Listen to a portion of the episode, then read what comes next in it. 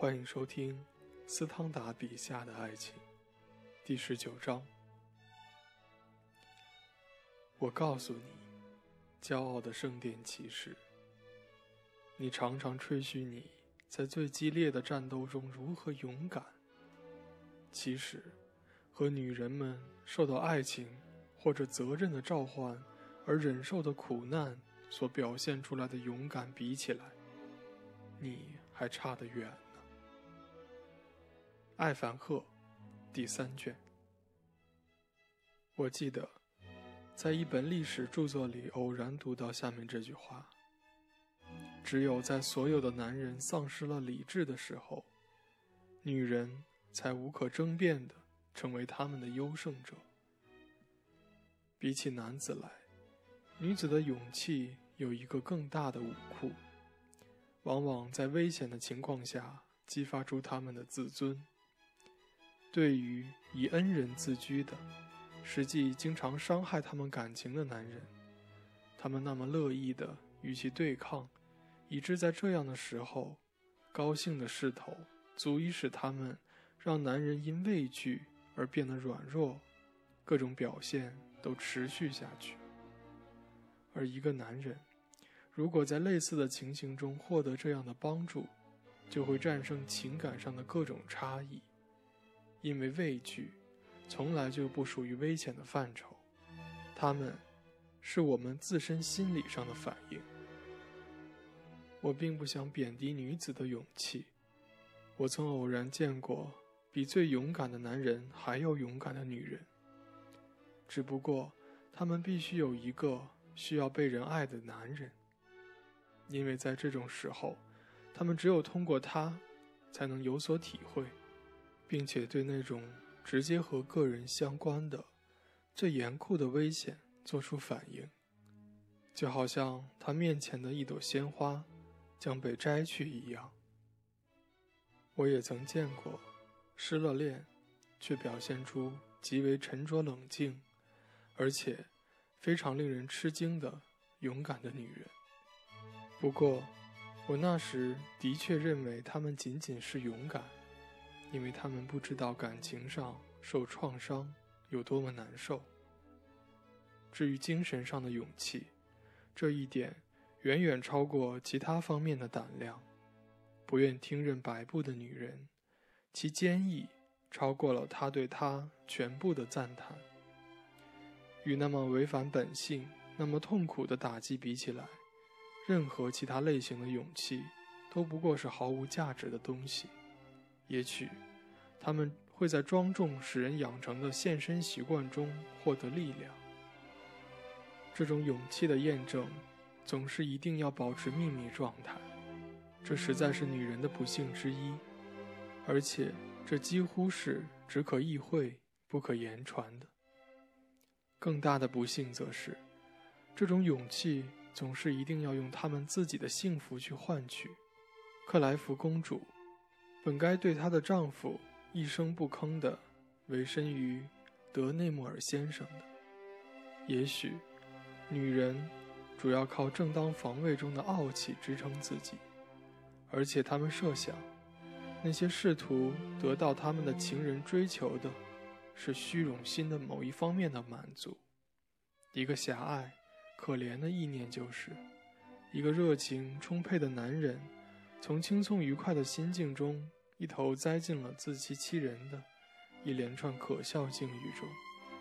然而，他竟然还有时间去考虑虚荣心的方方面面。这就如同那些认为自己正在欺骗魔鬼的修士一样，以他们的苦衣和苦行而自豪，作为自己的报酬。我想，倘若克莱夫夫人到了壮年，对生活回首瞻望，看清了傲慢的快乐与满足是多么的空虚，那时候他会后悔莫及的。他本来宁愿过着拉法耶特夫人那样的生活的。我刚刚重读过这部论述的一百页，对真正的爱情似乎形成了一种异常粗浅的概念。这种爱情渗透整个意识，使之充满了时而幸福，时而绝望。不过，一直壮丽辉煌的图景，这种爱情使人察觉不了世界上任何别的东西。要把我看得那么清楚，但不知道如何表达的东西写出来，我还没有如此痛苦地意识到自己这么缺乏天资。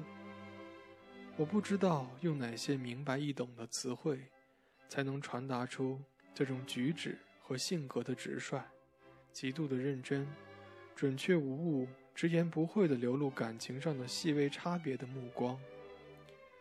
我再重复一遍，尤其是那种对于他爱的女人之外的一切无可名状的冷漠。一个正在热恋中的男人，哪怕说个“是”字。或者不字，都饱含着热情和雅致，而这一点，在别处都察觉不到，在其他场合，甚至在同一个人身上也察觉不到。今天早上九点钟左右，我骑马途经扎姆皮埃里侯爵的英国式花园。这座花园位于波伦亚背后的那浓密树林山丘斜坡的高处。眺望伦巴第秀丽动人的景色，那里丰饶富丽、郁郁葱葱，可谓是世界上最美丽的田园风光。当我在路上经过这座花园时，在一条辅林大路的月桂树通道上，我看见戴尔方特伯爵陷入沉思之中。虽然我们头一天晚上待在一起，直到今天凌晨两点钟。但是他勉勉强强地回敬了我的质疑。我继续上了通往瀑布的路，接着走过了这座瀑布。至少过了三个钟头，我在回来的路上又看见了他。他仍然站在那座花园的月桂树林的通道上，确实同先前一模一样，倚在一棵高耸月桂树丛之上的大松树旁。读者可能觉得这件轶事再简单不过了，不足以说明任何问题。然而，戴尔方特向我走过来，眼中噙着泪水，恳求我不要对别人提起他伫立在那儿沉思的事儿。我很感动，于是建议他沿着我刚才走过的路一起回去，在乡下消磨着一天剩余的时光。两个钟头之后。他向我诉说了一切。他有一颗美好的心灵，与他告诉我的情况相比，你刚刚读过的几十页文字就显得冷酷无情了。他告诉我，他认为他的爱情一去不复返了。在这一点上，我不同意他的观点。吉吉伯爵夫人冷漠的漂亮脸庞，实在像谜一样令人费解。